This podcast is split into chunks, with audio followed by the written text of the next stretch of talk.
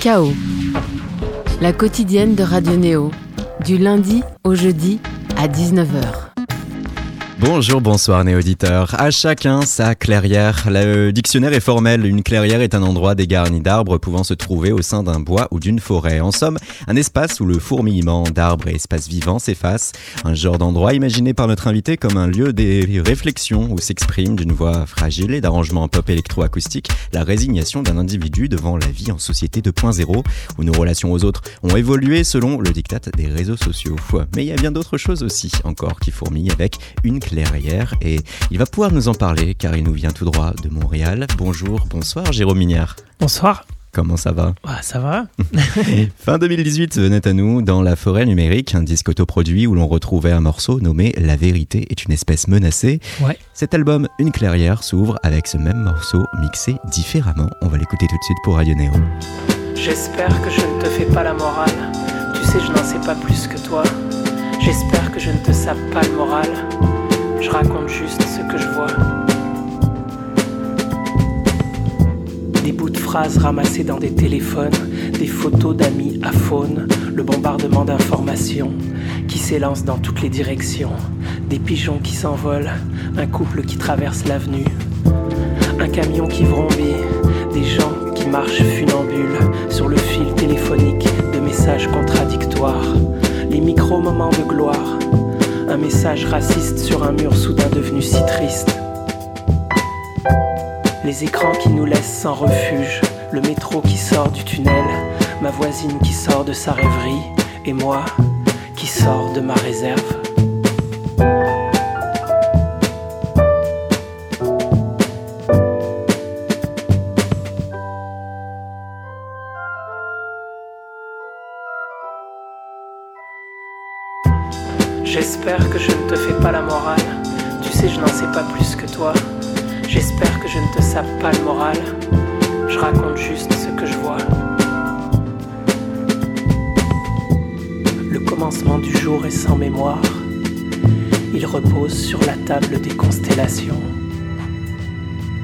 Forêt d'un bleu sombre sur une carte postale sans adresse. Le commencement du jour n'est que paresse qui repose sur le dos de nos ivresses. La vérité est une espèce menacée et toutes les énigmes semblent résolues dans des concours de popularité.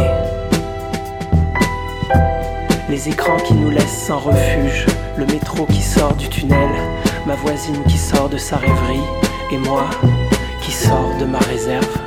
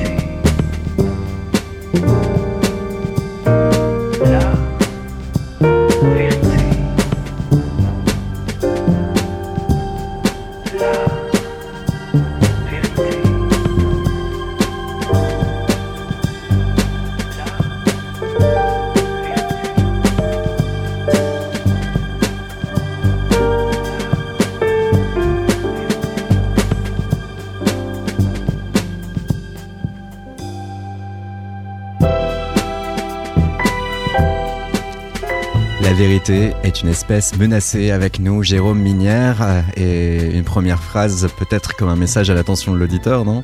J'espère que je ne te fais pas la morale. tu sais, je n'en sais pas plus que toi. J'espère que je ne te sape pas le moral, je raconte juste ce que je vois. Ouais. bah, c'est parce qu'il y a toujours un petit risque euh, de devenir un peu trop euh, prêchi-prêcha. Euh, j'ai peut-être une petite tendance comme ça. J'essaye de me faire attention de ne pas trop, tomber là-dedans. Oui, car il y a cette posture souvent difficile à tenir euh, de l'homme un tantinet triste, euh, voyant les dérives, les défaites avant tout, parfois pouvant prendre un ton qui va être professoral peut-être. ouais, ouais, bah, il y a un risque. en même temps, moi je me perçois tout le temps aussi, parce que tu parlais de prof là, je me sens aussi dans la salle de, de cours. Disons, je me sens pas du tout au-dessus dans quoi que ce hmm. soit, c'est plutôt comme, un rapport d'égal à égal. Comme un témoignage en fait. Puis euh, je sais pas, j'ai l'impression qu'on porte chacun une couleur, en fait, sans le vouloir. J'aurais pas pu être euh, dans les Gypsy Kings, mettons. Ou, euh, non, mais ce que je veux dire, c'est qu'on choisit pas complètement qui on est. Qui on est exactement et comment on le raconte. Et, je pense qu'il y a une lignée derrière moi de gens qui étaient peut-être trop sérieux ou triste ou qui réfléchissait, puis ça, a déteint sur moi. Car oui, depuis 1996, ta musique, euh, ça va être le fruit de certaines obsessions, tant dans la recherche sonore que dans les propos, les paroles, tout cela depuis Monde pour n'importe qui, qui a été ton, ton, premier album et dont on parlera au cours de l'émission. Là, avec une clairière, cette fameuse première phrase qui va nous lancer ensuite sur euh, huit morceaux où on a l'impression que tu es un peu euh, victime de ton époque. Rien que sur ce euh, premier titre, je raconte juste ce que je vois, des bouts de phrases ramassés dans des téléphones, des photos d'amis, iPhone, le bombardement d'informations qui s'élance dans toutes les directions, des pigeons qui s'envolent, un couple qui traverse l'avenue, un camion qui vrombit, des gens qui marchent, funambules, sur le fil téléphonique des messages contradictoires. Est-ce que euh, là, en décrivant cette manière que l'on a maintenant de communiquer, auquel même les non-adeptes ne peuvent y échapper, est-ce que toi, tel un conteur, toi qui adores raconter les histoires, est-ce que cette nouvelle façon de communiquer entre individus vient également chagriner toi ta façon d'écrire et d'envisager l'écriture musicale? Non, non. Ce qui est difficile en fait, c'est de parler de cette époque-là parce qu'elle est diffuse, elle part dans tous les sens. Hmm. C'est pas forcément négatif, c'est plus que c'est une époque qui est paradoxale, qui est complexe. C'est parce que je suis un peu préhistorique là. non, mais, toi, quand j'étais petit, il y avait deux chaînes de télé. Euh, il y avait deux programmes, donc euh, on est grandi dans un truc un peu monolithique, quoi, si tu veux. Et aujourd'hui, euh, à la fois, il y a cette chance. Euh, c'est peut-être pour ça que j'ai comparé ça à une forêt ou à une jungle, d'être dans une jungle. Et hmm. puis en même temps, bah, dans une jungle, tu peux te perdre ou tu peux, tu peux te faire piquer par une bête vénéneuse, mais en même temps, tu peux trouver une fleur magnifique. Tu vois ce que Donc c'est pas les fenêtres de communication se sont ouvertes de toutes parts. On est devant une infinité de possibilités, d'informations, de, création. Et derrière, comment nous, on va réagir face à cet ensemble? Ouais, et puis aussi, c'est peut-être ça nous ramène à nos limites. C'est-à-dire que. Mm. Euh, moi, je sais pas, je me, plus, plus ça s'accélère, plus je me sens un petit peu lent, en fait, ou un petit peu. Euh, ouais, c'est ça. mais, Happé par. Euh, mais, là où tu dis qu'il y a une obsession, c'est vrai que peut-être j'aime bien parler du présent dans un récit. Et c'est vrai que je trouve que c'est plus difficile aujourd'hui, mettons un romancier ou un cinéaste, mhm. de, de, capter le présent dans le sens où euh, c'est très dispersé. Alors peut-être que le pari, c'est de dire, au lieu de vouloir faire une synthèse tout, tout embrassée, comme qui trop embrasse mal les trains, c'est peut-être des petites choses. Je ne sais pas, chacun a sa réponse, là, euh, voilà. c'est difficile parce que ce présent, en plus, il est en mouvement. Oui, bah oui. Ouais on voit un monde qui évolue sans cesse. Ouais, et puis peut-être que c'est un rêve aussi qu'on avait de. C'était peut-être relié avant plus à des, religions, mais euh, de laisser tout le temps des traces, parce qu'au fond, maintenant, chacun, on laisse tout le temps des traces, tout le temps, euh, presque euh, constamment, quoi. Via les réseaux, justement, à travers des images, des selfies et autres, montrer qu'on a existé sur cette planète Terre, ce besoin de reconnaissance ouais, ouais, face à cette éternité que l'on ne peut obtenir. Les écrans qui nous laissent sans refuge, le métro qui sort du tunnel, ma voisine qui sort de sa rêverie et moi qui sors de ma réserve. Ouais.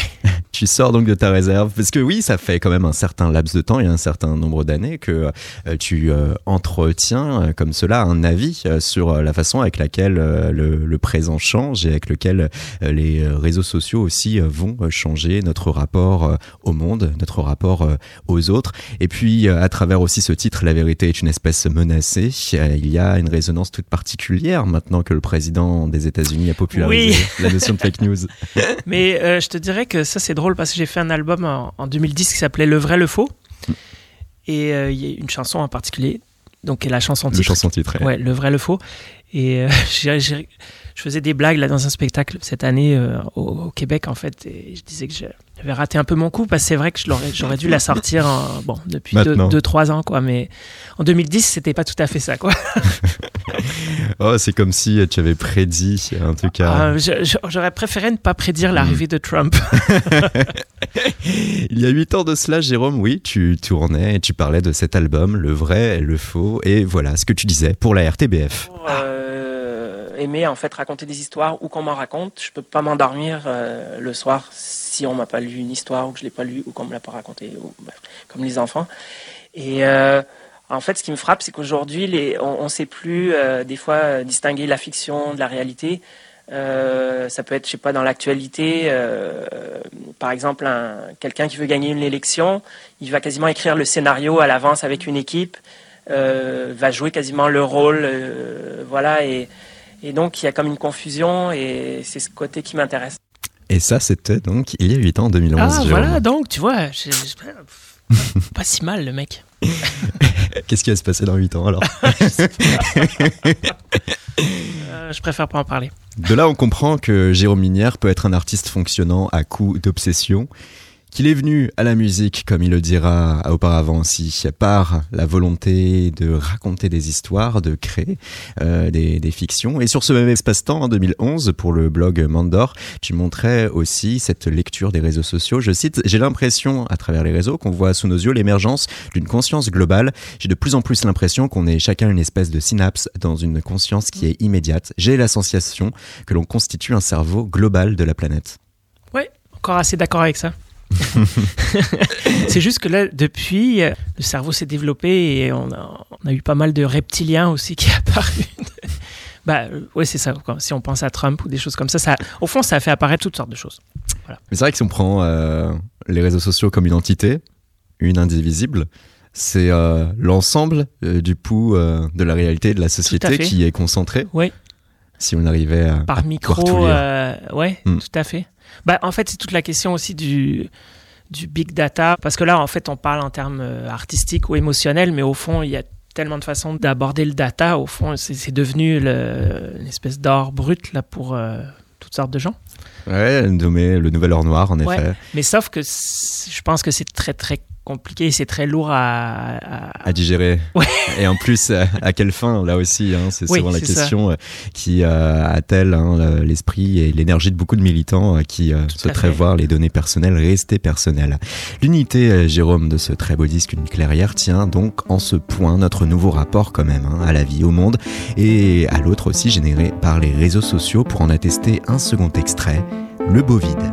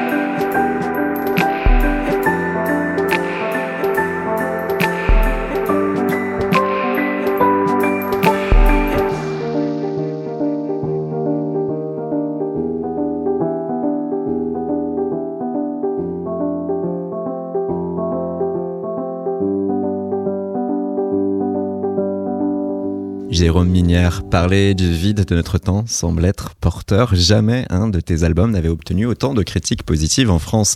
Libération et Olivier Lam, je cite, Jérôme Minière avec les années a bien changé dans tous les sens du terme et une clairière disque aigu dans ses vues sur notre temps donnera beaucoup à ceux qui aiment la grande chanson raffinée autant qu'à ceux qui tentent de faire sens du chaos du temps présent. Il y a aussi France Inter, Didier Varro, Jérôme Minière a ouvert bien des chemins de modernité sur le sentier pourtant bien balisé de la chanson francophone. Rebecca Manzoni elle dit l'écriture de Jérôme Minière donne l'illusion de la spontanéité alors que sa scansion est au millimètre pour aborder des sujets vastes. Et on a aussi Longueur d'onde, Alain Bierman, musicalement ambitieuse et d'une grande sophistication, la proposition est lumineuse, porteuse d'espoir, une clairière existe, il nous appartient de la trouver. Jérôme, natif de la région d'Orléans, tu vas grandir en France, étudier en Belgique puis vivre à Montréal, tu as exprimé par le passé le besoin d'être reconnu depuis ton pays d'origine. Et là, avec une clairière, cela semble être chose faite. Comment tu le vis bah, C'est très drôle parce que c'est arrivé quand je ne le cherchais plus. ça doit être souvent comme ça. Pour plein de raisons, j'ai un peu renoncé à ça en fait. C'est-à-dire que je me suis installé au Québec il y a à peu près 25 ans. Et j'ai eu des enfants, euh, j'ai travaillé avec un label québécois. Et c'est vrai que toutes les premières années, il y avait comme une espèce presque de rage en moi de dire il faut que j'arrive à quand même revenir dans mon pays d'origine, que les gens, tu vois, reconnaissent un peu mon travail et tout hmm. ça. Mais c'était un truc de volonté, si tu veux. Je m'écoutais pas là-dedans, c'est-à-dire que... Là-dedans, à savoir le cœur que tu viens de voilà, toucher. exactement. ouais, parce qu'on est à la radio. exact. et j'ai mis beaucoup d'années à comprendre ça. Il a fallu euh, peut-être même aussi des, des, crises, des épreuves pour, euh, pour le comprendre. Et euh, Est-ce que ça a obscurci ton jugement par moment, ce, ce besoin de reconnaissance en France? Je sais pas. En fait, c'était juste le fait de venir de quelque part et de pas y être beaucoup entendu, je trouvais ça difficile, mais c'était moi qui étais parti, donc c'était mon, problème aussi. Mais de découvrir que j'avais mon chemin euh, particulier au Québec et que j'étais pas obligé de, toujours me référer à la France, c'est ça qui m'a libéré en fait, bizarrement. Et euh, voilà. Et là, tu te dis que tu en es libéré. Ça veut dire euh, sur euh, sur ces moments où, d'une manière ou d'une autre, ce besoin était dans ta tête. Est-ce que euh, cela se retranscrivait, tu penses aujourd'hui, dans ta façon d'appréhender tes albums, dans la façon aussi de sélectionner tes mots, ta mélodie? Non, non, non. En fait, c'était peut-être le problème de pas accepter où j'étais. C'est-à-dire euh, depuis, je dirais, une petite dizaine d'années, j'ai vraiment assumé complètement que j'étais au Québec mhm. et que je faisais les choses depuis le Québec et que j'étais j'étais un Québécois d'adoption. Hein. Et ça, ça a fini par vraiment infuser et devenir ma réalité, quoi. Et à partir de là, ça devient plus intéressant parce que j'étais ancré quelque part. Parce qu'au fond, j'ai essayé de trouver les mots là depuis tout à l'heure, mais mais c'est ça, c'est comme une plante qui, hmm. qui, qui, se déracine ou qui est déracinée. Et là, j'emploie un grand mot parce que franchement, euh, j'avais lu quelque part que j'étais exilé ou quoi. Euh, c'est un grand mot parce que quand on voit tout ce qui se passe euh, ailleurs, je veux dire, c'est pas ça. J'y suis allé, c'est presque un, un, choix. Ouais, voilà. Et puis il y a rien de, de dramatique là-dedans. Mais c'est vrai que assumer qu'on est passé de l'autre côté, qu'on est dans un autre lieu et de l'assumer à 100%, ça met du temps car c'était euh, aux alentours de 95, 96, ce, ce, grand départ. Il y a une histoire d'identité, en fait, c'est que là-bas, euh, en même temps, j'avais une position qui était agréable parce que quand tu arrives, euh, c'est un endroit qui est plutôt très accueillant, en fait, pour les nouveaux arrivants. Donc, ça a été plutôt merveilleux de ce côté-là, mais à un moment donné, il y a toujours cette question de je viens de quelque part. Et je vais faire une anecdote, en fait, toute bête, parce que tout à l'heure, en, antenne, on mhm. parlait de, de, de, la série Black Mirror. Et en fait, euh, il y a souvent dans, dans, Black Mirror, vu que ça, ça, parle souvent de la conscience ou de, de, choses reliées euh, au cerveau, évidemment, ou à la perception, la cognition, euh, euh l'univers du rêve. Hmm. Et c'est drôle, ça c'est un exemple tout bête, mais en fait, les, les, premières années où j'étais au Québec, je rêvais constamment à la France la nuit. Donc je me retrouvais en France pendant la nuit. Après, j'ai rêvé d'un passage entre la France et le Québec. Donc au lieu de prendre l'avion, il y avait une sorte de... de TGV, mais qui était sur des structures gonflables et avec des stations offshore. Tu, dormais, euh, mettons, tu passais une nuit ou deux sur, sur l'Atlantique. Ça mettait deux, trois jours. Je trouvais ça assez marrant, quoi. Mais c'est pas arrivé finalement. C'était juste dans un rêve. Et puis, quelques années plus tard, euh, il y a eu un moment, un matin, je me suis levé et je commençais à rêver des lieux qui étaient euh, les deux en même temps, en fait. Et depuis quelque temps, c'est vrai qu'il y a une espèce de confusion, euh, comme si j'avais intégré deux parties qui étaient opposées au départ, mais c'est ça. Ces deux mondes, ces deux pays ne forment plus qu'un. Ouais. Bah, en tout cas dans ma conscience, mais euh, voilà. Et la greffe, euh, là aujourd'hui, euh, elle, a, elle a vraiment prise Euh, Québécois d'adoption, voire même québécois tout court. Oui, oui, bah, bah, c'est-à-dire que, en fait, comme adulte, j'ai passé ma vie d'adulte au Québec. Mes racines sont françaises, mais je veux dire, depuis que j'ai 24 ans, je suis là-bas, j'ai 47. Ma, ma fille aînée, euh, une jeune adulte, elle, s'installe euh, en appartement à Montréal. Donc, c'est, je veux dire, euh, oui, ma vie est, est définitivement au Québec. Ouais. Et cette vie, eh bien, pour le blog Chuchotement, c'était en 2012, tu as dévoilé des détails de l'enfance sous-jacent de ta vie d'artiste, d'artiste d'aujourd'hui. Enfant, tu avais ce plaisir de te rendre à la FNAC de Montparnasse en ayant alors l'impression Ah ouais, d'entrer en la caverne d'Ali Baba. Ça, c'est vrai. Et tu étais un éclectique dans tes goûts. hein. Ce Oui. qui aujourd'hui semble logique avec le dépassement euh, des frontières des genres grâce à Internet. Mais hier, ce n'était pas si évident. Exact.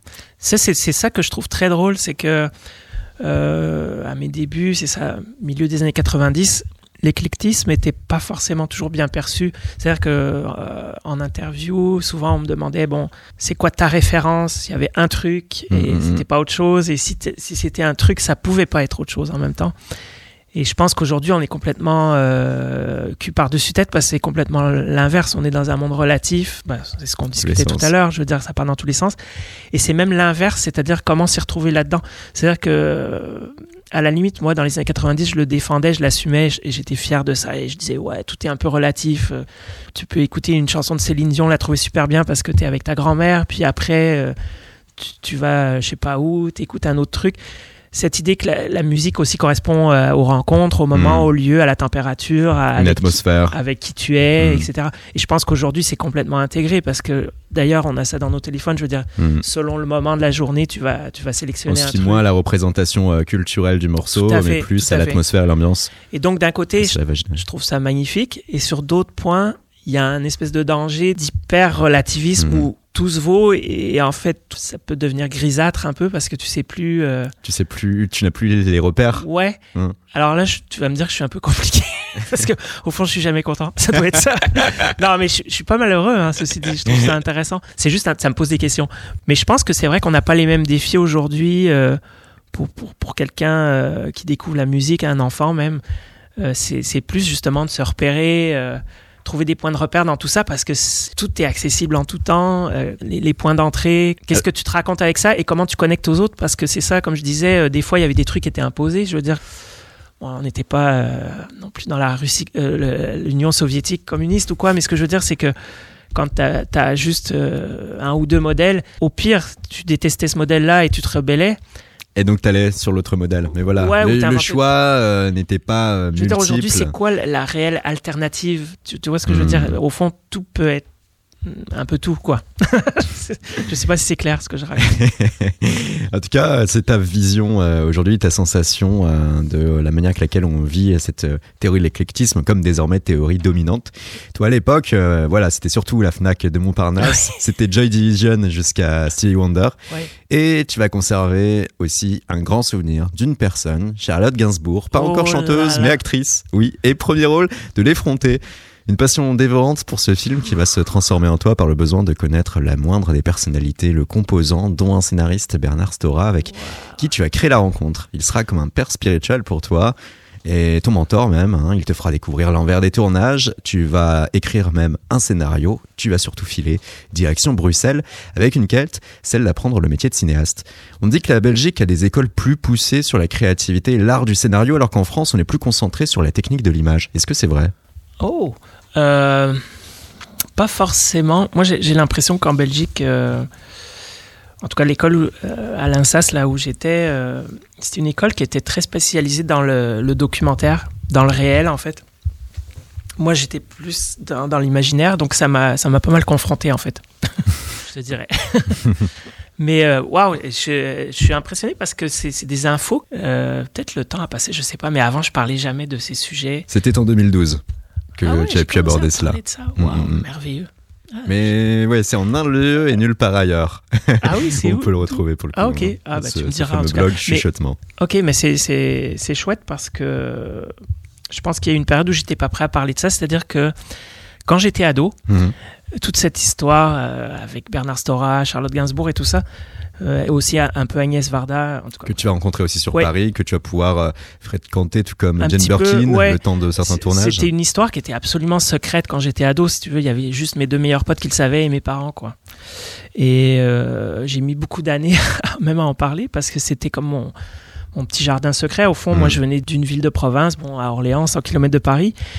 Et euh, à travers ça, c'était rencontrer un peu le monde des arts. Et euh, ce qui était drôle, c'était que c'était de comprendre que là, je vais faire une anecdote un peu euh, terre à terre, mais que les c'était pas un monde séparé. C'est-à-dire que les gens qui faisaient des films ou qui écrivaient des, des bouquins ou qui faisaient des- de la musique, euh, ils pouvaient tomber malades, ils allaient aux toilettes, euh, Des êtres ils humains comme mangeaient les des sandwichs, euh, des fois ils avaient des emmerdes et tout ça. Et en fait, c'est le principal apprentissage. C'est-à-dire, tu te dis, au fond, il n'y a pas de cloison. C'est Tu- pas parce que tu nais quelque part. Donc tu as relativisé là aussi, hein, on parlait beaucoup Ah, de voilà, relativité, bah tu ouais. as relativisé là le, le rôle euh, de, de l'artiste et le côté sacré euh, Ouais. d'un artiste grâce à ça. Oui, le fait qu'on peut tous choisir un rôle, euh, qu'on peut tous avoir un rôle, euh, c'est ça. Ouais. Et cette façon aussi intéressante pour toi d'aller provoquer des rencontres avec des personnes pour lesquelles tu éprouves des affinités artistiques. En Ouais. Belgique, ce sera cette fois Dominique A, Françoise Breu. Dominique A sera décisif dans ta signature chez Lithium, le label phare d'une certaine vision de la chanson française, exigeante dans les textes et mélodies. Un label qui euh, va être porté hein, notamment par les succès de Dominique A. Et c'est là, en 1996, que sort Monde pour n'importe qui, d'où tes extraits ce sont Ma ville est triste. Ah oui.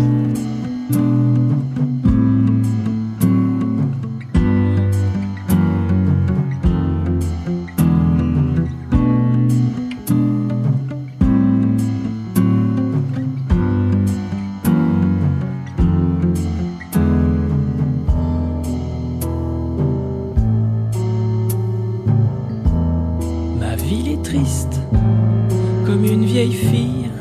Et lorsqu'on lui rend visite, il faut faire des efforts pour ne pas être terrassé par sa mauvaise humeur. Le corps devient mou, les mains moites, les oreilles sifflent. C'est l'ennui qui pointe son nez.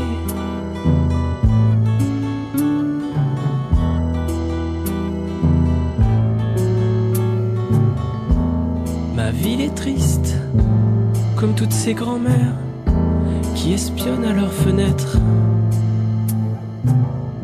la vie des gens pour savoir précisément si un tel ou un tel ça lui gratte entre les jambes. À travers les rideaux me parviennent la vision devenue floue et les couleurs fades.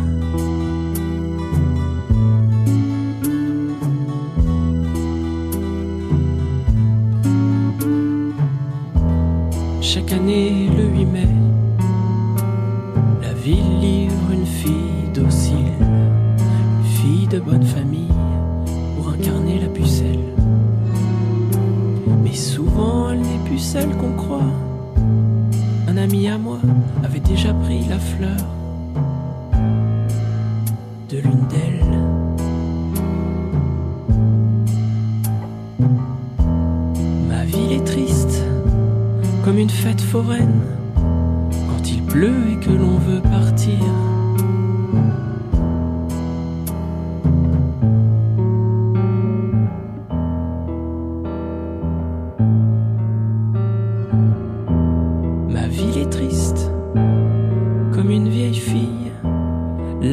se lit sur son visage. Elle essaye de m'embrasser mais je dois la repousser.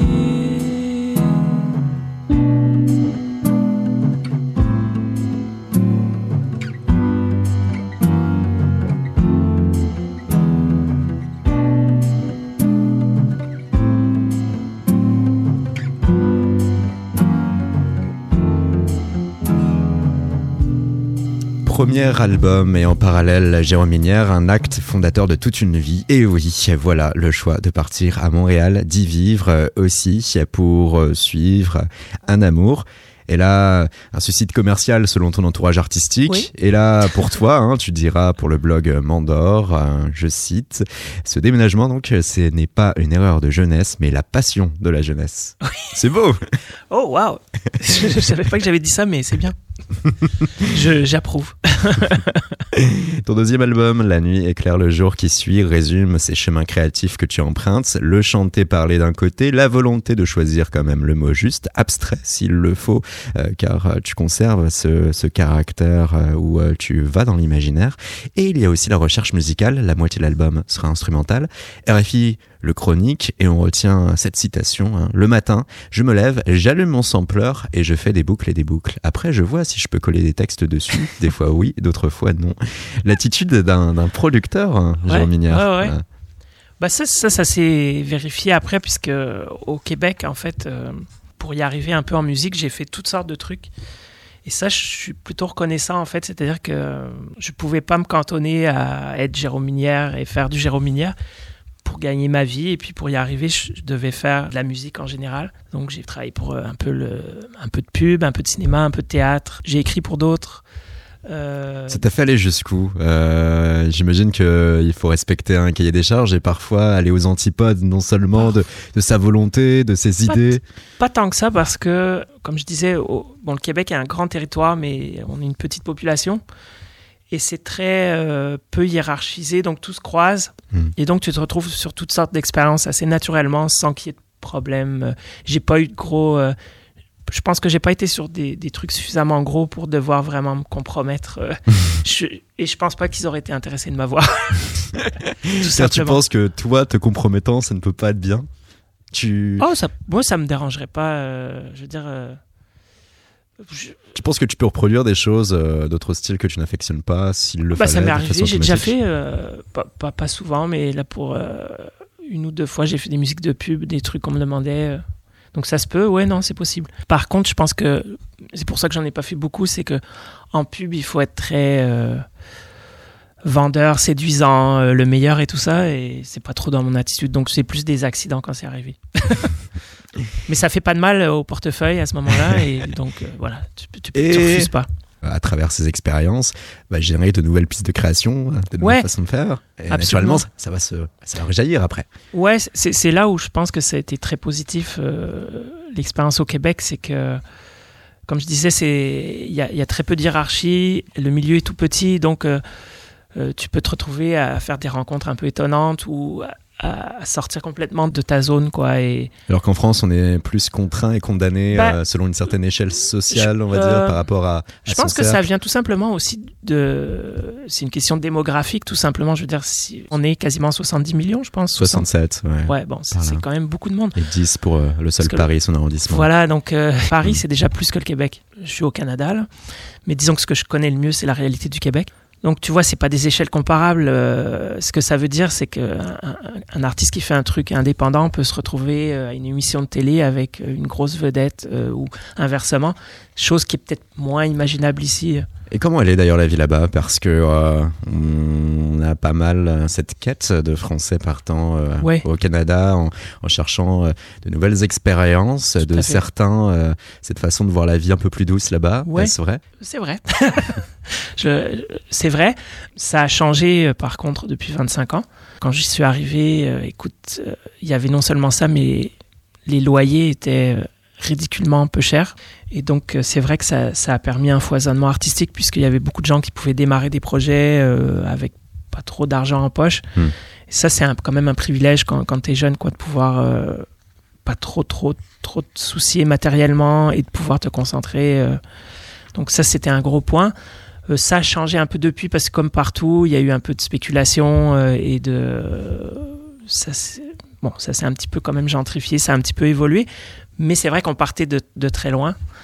Euh, il y a ce côté-là. Euh, je pense qu'il y a eu un gros changement aussi de perception du Canada et du Québec, dans le sens où euh, quand même il y a des choses qui ont été plus dures après 2001, mhm. particulièrement en Europe et, et, en France.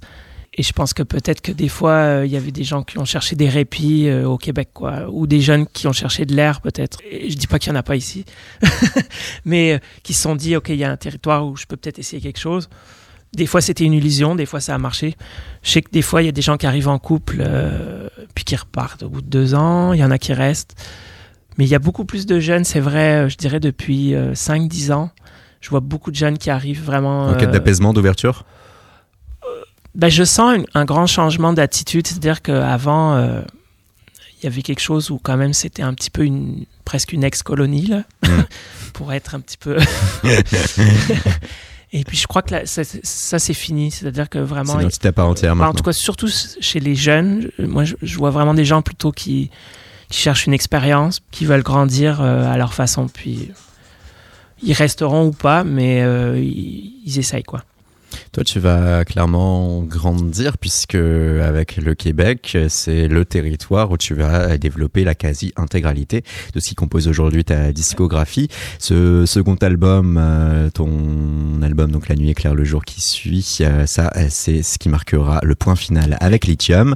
Tu vas dès lors être accompagné et distribué par le label québécois La Tribu. Ouais. Sort euh, sept projets entre Ouais. 2001 et 2013 où tu côtoieras pleinement ces deux façons de voir la musique avec Jérôme Minière une interrogation sur le monde et les gens, l'expression d'une forme de mal-être, on a l'impression fréquent, alors que tu te définis comme étant heureux. Il y a quelques brindilles d'amour aussi par-ci et par-là. et tu vas te créer un alter ego, Hélicoptère, Ouais. avec lui de l'instrumental explorant plus la vision électronique des choses. Ça, c'était en 2013, musique automatique.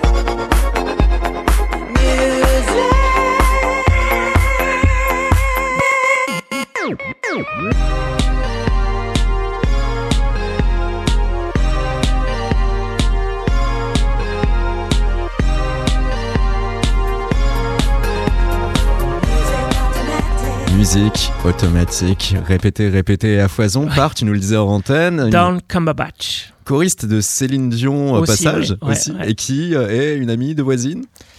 Une voisine, Une voisine amie, euh, une maman euh, d'un bon ami de mon fils. J'espère que vous entendrez de ces nouvelles bientôt parce que elle, elle a commencé à écrire ses propres chansons et c'est pas mal du tout. Elle, elle travaille dans GarageBand. Mhm.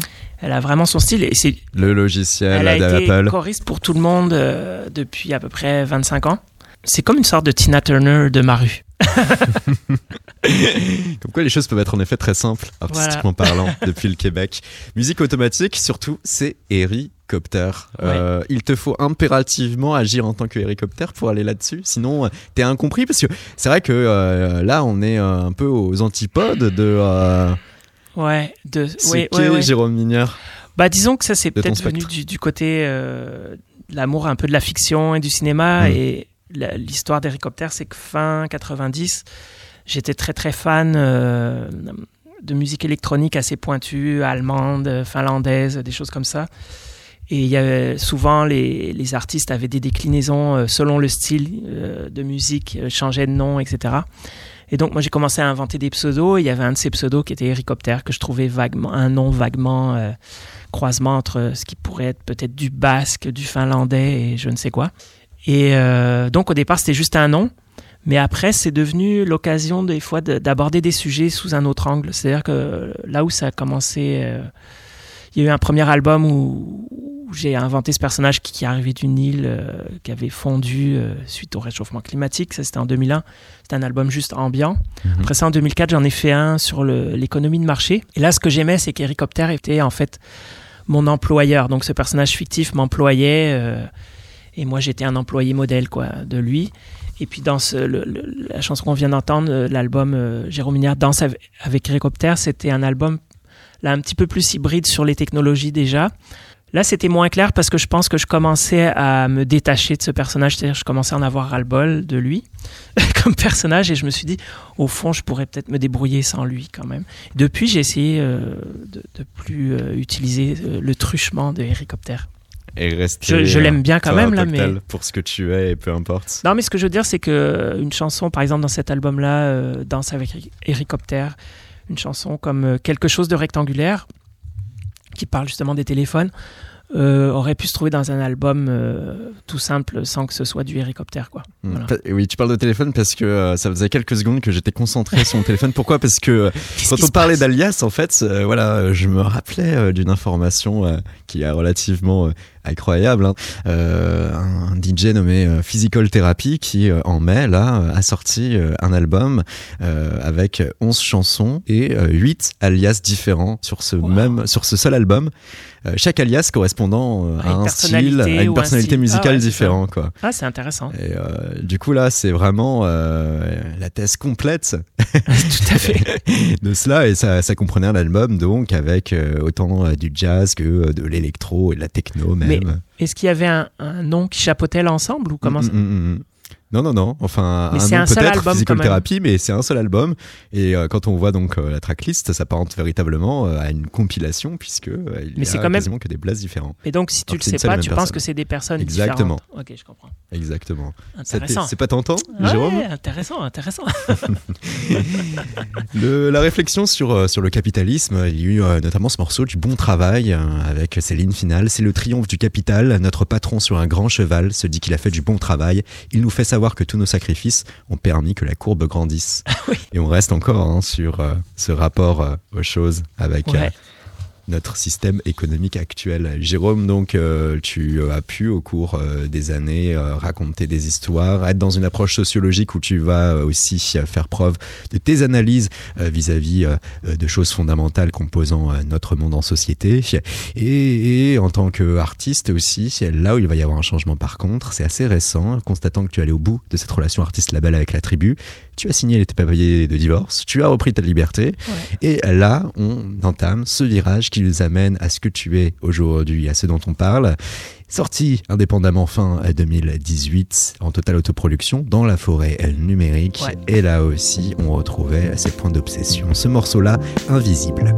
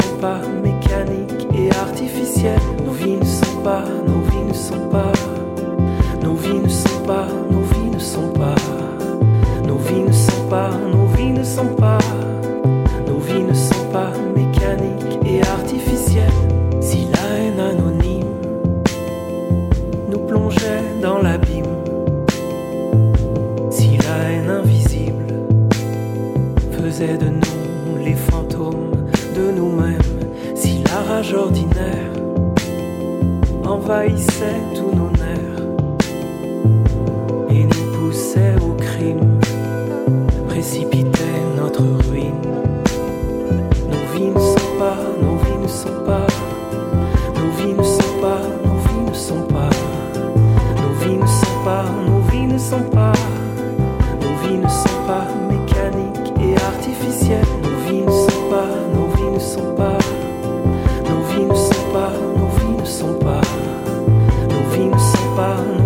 sont pas,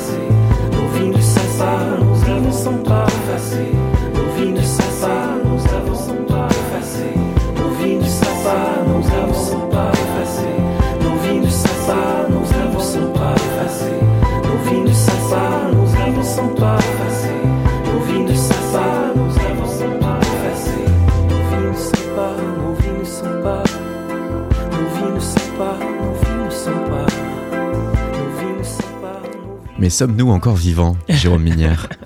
Oui. Et voilà que avec Dans la forêt numérique suit désormais une clairière. C'est présenté comme un diptyque parce que ces deux albums ont vu leurs chansons être enregistrées sur le même espace-temps. Ouais. Avec en plus euh, les mêmes prérogatives, tant d'un point de vue musical que textuel, on s'y retrouve pleinement. Qu'est-ce qui a fait que euh, y a une unité dans l'un, pas dans l'autre? Comment ont été sélectionnés euh, ces deux Il y a eu un beau hasard aussi, c'est-à-dire que j'ai réussi à, en fait, à obtenir une bourse au Québec euh, qui me permettait de me concentrer pendant six mois sur les chansons. Donc l'hiver, euh, hiver, printemps 2018. Et je m'étais donné comme un peu mandat de pas du tout me limiter, de, de faire tout ce qui venait sans penser trop à, à une ligne quelconque, mais plutôt justement, tout à l'heure on en parlait, d'essayer d'embrasser le présent le plus possible. Donc idéalement, d'ailleurs, on, on parlait tout à l'heure d'un DJ là qui avait sorti un album avec plein d'alias. Il peut y avoir ce fantasme de faire un truc qui serait complètement euh, disparate, Hmm. mais ça c'est un fantasme parce que euh, déjà il y a ma voix, il y a tout ça. Je veux dire, en fait, c'est mes limites tout simplement. Ou alors, si je voulais faire ça, il faudrait que j'ai un casting comme un film, c'est-à-dire que je prépare ça longuement et que je me dise, ok, ce que j'ai essayé de faire parfois euh, avec Helicopter d'ailleurs, comme tout à l'heure on entendait Down, c'est c'est complètement une autre voix euh, et ça, ça fait du bien des fois de sortir de, de mes limites. Mais là, dans ce cas-ci, j'étais dans mes limites à moi, mais à essayer de parler du présent. Et euh, en fait, j'ai écrit trop de chansons, comme souvent, parce que c'est souvent ça qui m'arrive. Je veux trop en faire. et le problème, c'est que trop, c'est comme pas assez, c'est-à-dire que ça devient difficilement lisible. Euh, euh, c'est quoi la porte d'entrée? Les gens, euh, je veux dire, on est tellement a- assaillis de trucs Mm. tout le temps que si j'arrive avec un triple album, machin, je vais juste faire chier tout le monde. Alors que c'est les mêmes chansons, mais je veux dire, voilà. Donc il y avait, de toute façon, il Il fallait. y en a trop, et quand il y en a trop, on s'en détourne. Donc au Oui. final, on finit par ne rien écouter et ne Exactement. pas observer. Et aussi dans l'époque dans laquelle on est, encore plus, je pense qu'il faut, faut, faut vraiment être attentif à pas trop en donner parce que ça sert à rien. Je veux dire, on, on est submergé de tout. Mhm. Alors, essayer de faire attention à ce qu'on donne. Et voilà. Et euh, j'étais un peu euh, presque dans la merde, on pourrait dire, il y a un an de ça, parce que j'avais du mal à faire mes choix. Et j'étais pas encore totalement sûr d'oser l'expérience de l'autoproduction, mais j'y étais presque. Et il y a eu un drôle de hasard, c'est que Rémi Poncé, alias Cheval Rex, m'a contacté par email, et je crois c'était ça au début, pour faire un remix en fait de, son album, euh, d'une chanson de son album Anti-Slogan. Et euh, bah, je trouvais ça plutôt marrant et tout ça. Et on a commencé à s'appeler sur WhatsApp, on a sympathisé. Et le truc était très marrant, c'est que donc euh, Rémi euh, plus jeune que moi, donc il avait écouté mes, mes, mes albums Lithium. À l'époque, il était ado. Et donc ça a créé un espèce de lien assez marrant, quoi. Euh, Et je lui ai dit, bah écoute, j'ai plein de chansons, j'ai du mal à les trier, voudrais-tu euh, en écouter? Et de là, progressivement, dans le courant de l'été, euh, donc euh, 2018, 2018, il y a un truc qui a émergé où il y avait une espèce de playlist euh, très canadienne, québécoise, qui était dans la lignée. euh, donc on partait des mêmes matériaux, comme je disais, Mhm. mais qui était quand même dans une lignée, euh, une suite par rapport à moi, ce que les gens connaissaient de moi au Québec.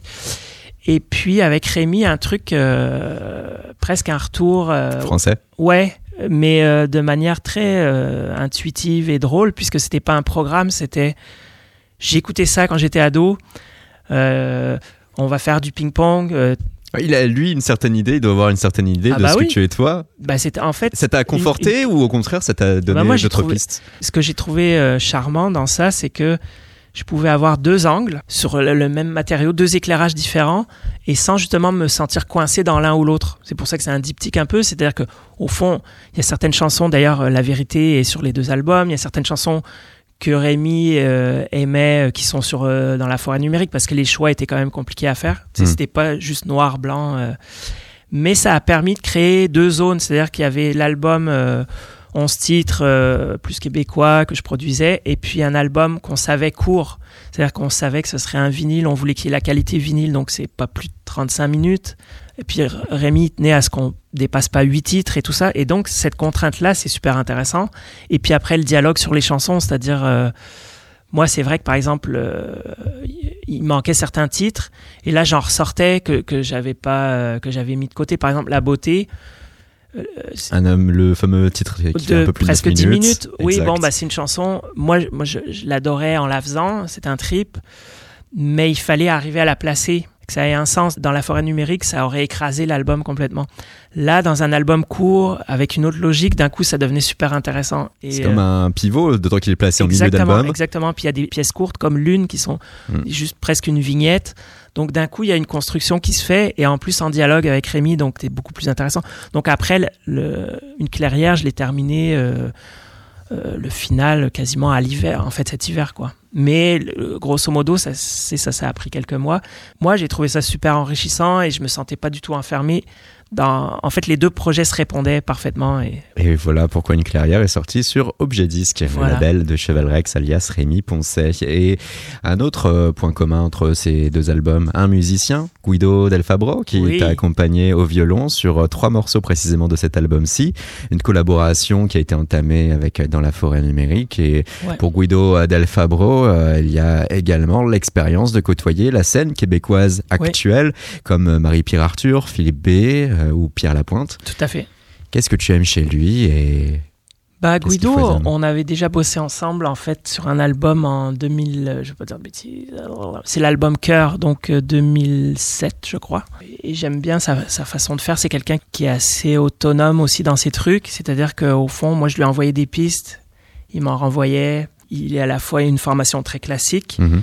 Mais il est capable aussi d'envisager tout ce qui est électro, etc. Donc c'était un, partenaire parfait. Et en même temps, j'étais sur un, projet où, comme c'était à la base en autoproduction, euh, je voulais que ça reste très minimal euh, et je- je pouvais pas me permettre aussi, en termes de budget, de payer des trucs compliqués. Et donc, euh, que ça se concentre sur Guido, c'est intéressant. Au départ, devait y avoir aussi Denis Ferland, qui m'a accompagné euh, sur scène pendant dix ans, en fait, comme guitariste, et avec qui on a souvent collaboré. Lui, pour le coup, est devenu musicien vraiment accompagnateur de plein d'artistes. Mhm. Mais il écrit ses trucs et ça faisait dix ans qu'il était frustré que- qu'il avait mis ses choses de côté. Au moment où moi je bossais sur ça, il, il s'est mis à fond sur son projet. Et donc finalement, il y a vraiment principalement Guido qui est resté. Denis est venu des fois pour une oreille ou comme. Oui, mais pas comme étant pleinement C'est ça, exactement. Mais on est des vieux, vieux amis, donc il n'y avait pas de souci à ce niveau-là. Avec euh, Guido, Ouais. euh, deux mots euh, essentiels que tu le dis et qui se retranscrit et là et sur ton parcours électro et acoustique. Euh, Ouais. On sent que tu en es capable. Il y a des pointes sur cet album qui, qui, qui rentrent pleinement dans, dans ce jeu-là. Et quand on a des exemples actuels, vivants et vibrants, comme les, les Brands Brauer Freak euh, Oui. ou, euh, ou encore même Cabaret Contemporain en France, ça te donne pas envie d'essayer d'aller ouais, plus ouais, loin sur cette ouais. approche? Bah, récemment, j'ai vu aussi le spectacle de Niels Fram. Puis, Mm. Le pianiste ouais, d'exception. c'est ça. bon, après, c'est sûr que je, je pense que dans, dans du live, je suis pas un performeur exceptionnel. Je veux dire, c'est ça, comme tu dis, Niels Fram, c'est parce que bon, c'est un autre niveau pianistique, là, je dirais. Mais euh, oui, oui, je, euh, je dois avouer que c'est des choses qui commencent à me trotter dans la tête, particulièrement peut-être pour le côté en- de, de la musique ambiante. J'ai souvent eu le goût de revenir avec de la musique ambiante. Ça s'est jamais fait complètement. Et je pense qu'en formule un peu euh, ouverte, euh, avec d'autres intervenants, donc Guido, euh, ça pourrait être intéressant. Tu vois, cet été à Montréal, on a quatre toutes petites micro-dates. Mhm. Euh, c'est sur des pianos publics. Et c'est un, un peu un hasard de la vie. Là, que- bon, en tout cas, quelqu'un m'a contacté du quartier. Il m'a dit bah, Tu pourrais faire quatre petites interventions sur piano public. J'ai dit bah, Moi, tu sais, en ce moment, je joue pas grand chose au piano. Parce que souvent, je compose, mais je, je suis pas quelqu'un qui répète c'est des pièces. et souvent tout ça. défini comme un pianiste médiocre. même. Ouais, même. Tu as Ouais. osé le dire. Voilà. Mais là, d'un coup, ça a fait une étincelle parce qu'on avait fait euh, avec Guido, justement avant la production de l'album, quelques mois avant, on a fait aussi un lancement d'une œuvre. En fait, c'était une œuvre euh, d'art public à Montréal. Et là, l'artiste, euh, c'est un artiste que je, connais, qui m'a invité à faire une sorte de, set ambiant pour l'ouverture de cette œuvre. Donc c'était en extérieur, les gens écoutent pas vraiment. Et j'ai adoré, en fait, euh, ça faisait longtemps que j'avais pas fait de, set ambiant. Donc c'était semi-improvisé. On avait préparé quelques trucs avec Guido. Et les gens écoutent pas vraiment, mais ça crée un espèce d'environnement et j'a- j'adore ce, ce truc-là. Et donc là, on, j'imagine ça va être un peu dans ce goût-là, c'est-à-dire qu'on va être autour d'un piano. On a très peu d'équipement puisqu'il n'y a pas d'électricité. Donc il y a un petit ampli euh, à pile. euh, on va amener deux, trois trucs euh, très, très basiques. Mais ça va être quand même ambiant, quoi. Voilà. Ouais, et peut-être de là, une déclinaison. en Bah, à un moment donné, oui, j'aimerais ça, peut-être ait- qu'il- ça débouche sur quelque chose, ouais. Ta voix ici sur cet album Une clairière se fait de plus en plus fragile. C'était quelque chose de, de voulu? Euh, je pense que je suis plus en contact. euh, au- début de l'interview tout à l'heure, on parlait euh, de, de la volonté et du cœur. Hmm. Euh, J'ai mis beaucoup d'années à, à le faire, mais je pense que je suis plus proche de mon cœur et, et que j'assume plus tout simplement qui je suis, c'est-à-dire mes, mes, mes faiblesses, ma fragilité.